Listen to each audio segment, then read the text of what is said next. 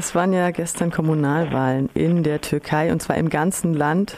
Ähm, es war viel Polizei- und Sicherheitskräfte-Einsatz. Es wird so von gewalttätigen Ausschreitungen berichtet. Ähm, aber willst du vielleicht erstmal zusammenfassen?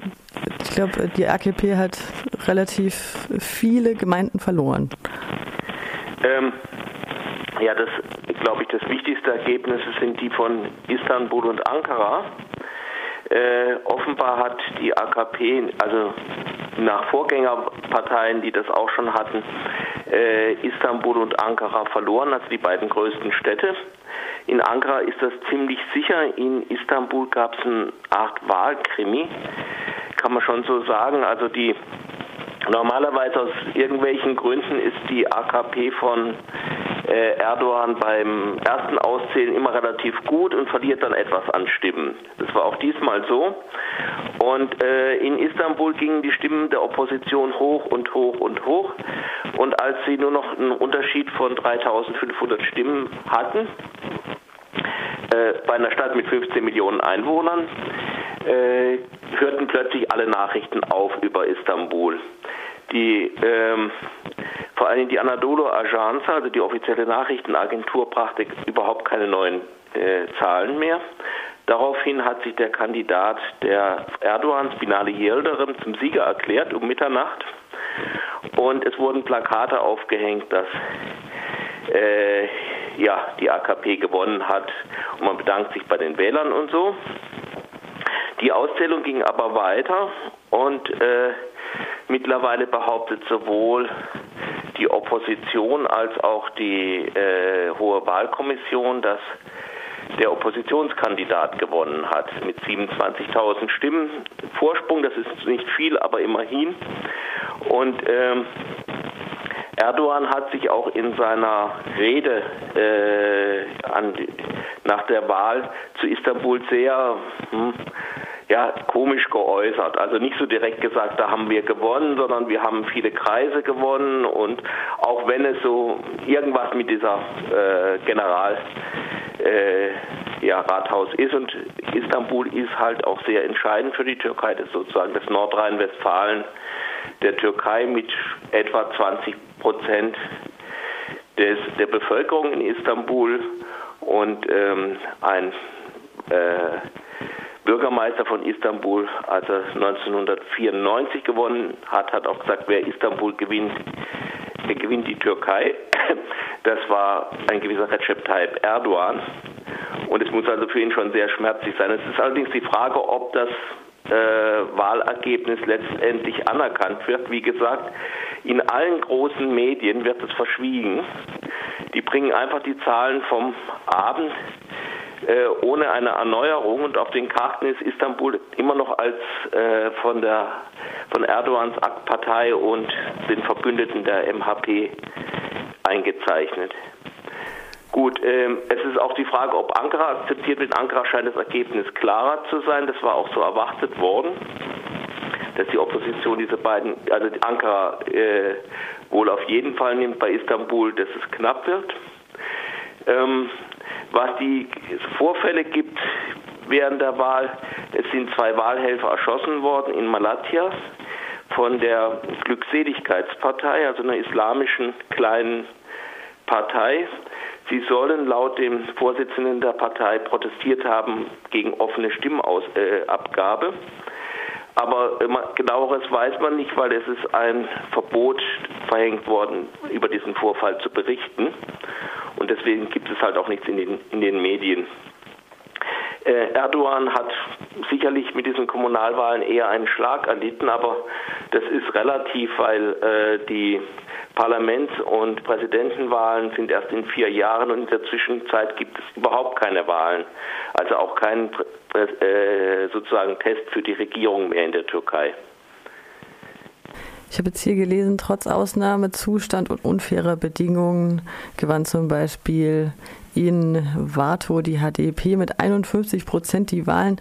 Ähm, wie gab es denn Repression bei der Stimmabgabe? Kannst du das irgendwie aus der Ferne beurteilen?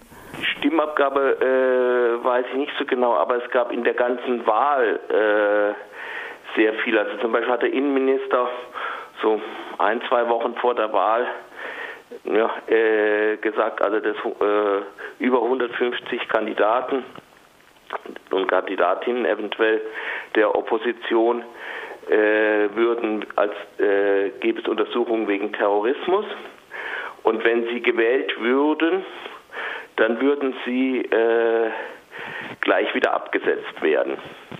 Wobei man dazu wissen muss, dass wer als, wer als Kandidat antritt, Kandidatin, dass ähm, man vorher braucht eine Unbedenklichkeitserklärung der Staatsanwaltschaft. Das heißt, die haben das alles in der Tasche und nun sollen plötzlich über 150 Terroristen darunter sein. Und äh, was den äh, jetzigen Wahlsieger von Ankara betrifft, das ist der Mansur Yavash. Da hat Erdogan im Fernsehen gesagt, dass er bestraft werden werde. Er werde eine hohe, äh, einen hohen Preis bezahlen in dem Verfahren, das noch nicht eröffnet ist. Und äh, wenn er gewählt würde, dann äh, würde er abgesetzt. Also es gab solche äh, Voraussagen und es gab also äh, die Opposition wurde in einem Maße mit Terrorismus in eins gesetzt, wie man es also bisher nur bei den kurdischen Parteien erlebt hat.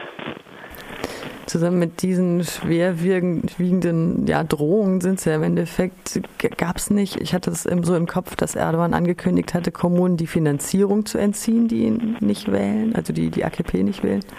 Das weiß ich jetzt speziell nicht, aber das, damit rechne ich weil es in der Türkei nicht das erste Mal vorkommt. Es ist so, dass die Steuergelder gehen nach Ankara und werden dann an die Kommunen zurückverteilt.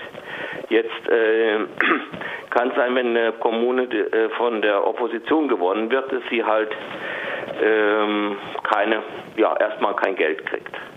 Also wir haben das erlebt vor äh, vor Jahren, da hatte in, in Schizre ein Oppositionskandidat gewonnen und der hat erklärt, also so nach einem Jahr, sie hätte, die Regierung hätte ihm zwar Geld überwiesen, aber nur eine Lira. Äh, das war damals das Hochinflationsland äh, Türkei mit, ähm, ja, wo die Lira praktisch überhaupt nichts wert war.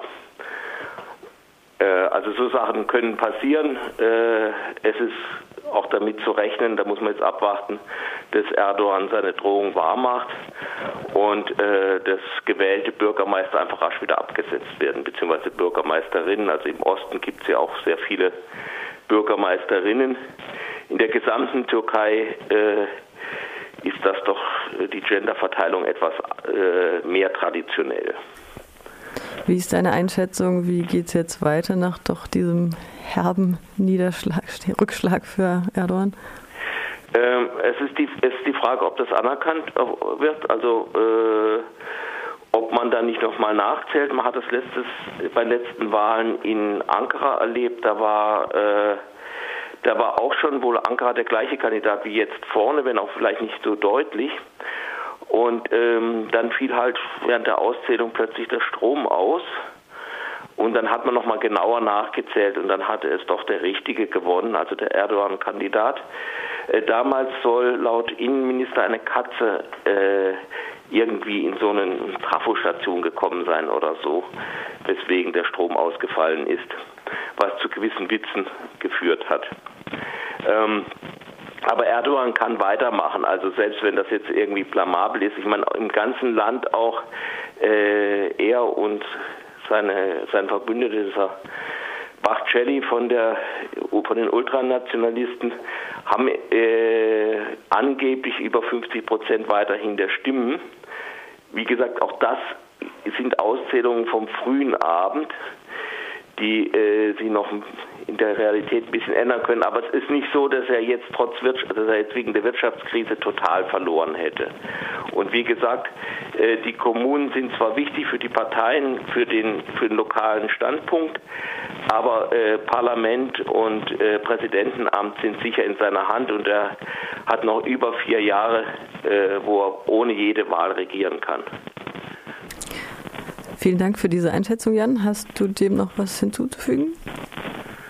Nö, äh, ich finde nur, es hat mich doch gefreut, dass wohl Istanbul gekippt ist, als alter Istanbuler. Jo. Okay. Ja, tschüss. Gut, vielen Dank, Jan. Ciao. Ciao.